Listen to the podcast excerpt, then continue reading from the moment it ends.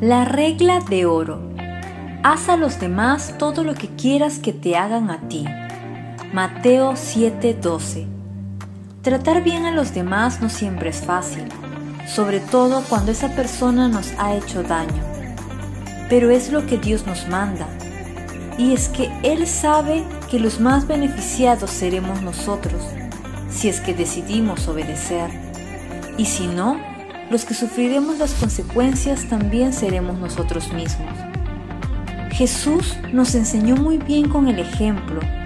Amó sin medida, perdonó sin medida, dio sin medida. Y no lo hizo solo con una persona, sino con toda la humanidad. Queramos o no, lo que hagamos a otros regresará como un boomerang hacia nosotros. Por eso hagamos el bien Pidamos a Jesús que nos ayude, que nos dé la fuerza y la determinación para hacerlo. Algunas veces no será fácil, pero con Dios todo es posible.